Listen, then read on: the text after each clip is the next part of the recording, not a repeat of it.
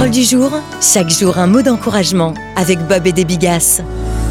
La paix de Dieu gardera vos cœurs et vos pensées. Philippiens 4, verset 7. Abandonnez ses soucis à Dieu. Bonjour à tous. Quand l'angoisse devient trop forte, il y a deux choses à faire.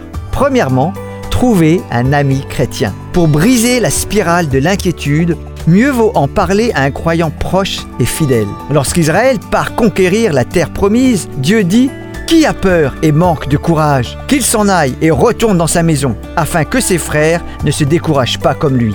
Le pessimisme, la peur et le découragement sont contagieux, mais le courage l'est tout autant. Deuxièmement, agir et affronter ses peurs. Il est vrai que Dieu prend soin de chacun, mais les beaux sermons ne suffisent pas à réduire le stress. Il faut de la pratique, de la foi et de l'audace. Pour que la paix de Dieu devienne une réalité, il convient de lui faire confiance et d'aller au-devant de ce qui effraie. Dans cette optique, voici quelques suggestions. Petit A, méditer sur des passages tels que le psaume 23 et s'imaginer guidé par le Seigneur dans de verts pâturages et au bord d'eau calme.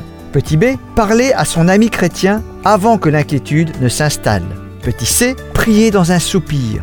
Dieu, je me décharge sur toi de tous mes soucis. Petit D, faire de l'exercice physique. C'est idéal pour réguler l'adrénaline, cette hormone des sensations fortes. Petit E, identifier ses craintes et faire ne serait-ce qu'un petit pas pour les affronter. Petit F, se reposer suffisamment. David a dit Aussitôt couché, je m'endors en paix, car toi seul, ô Éternel, tu me fais habiter en sécurité. Aujourd'hui, abandonnez vos soucis à Dieu.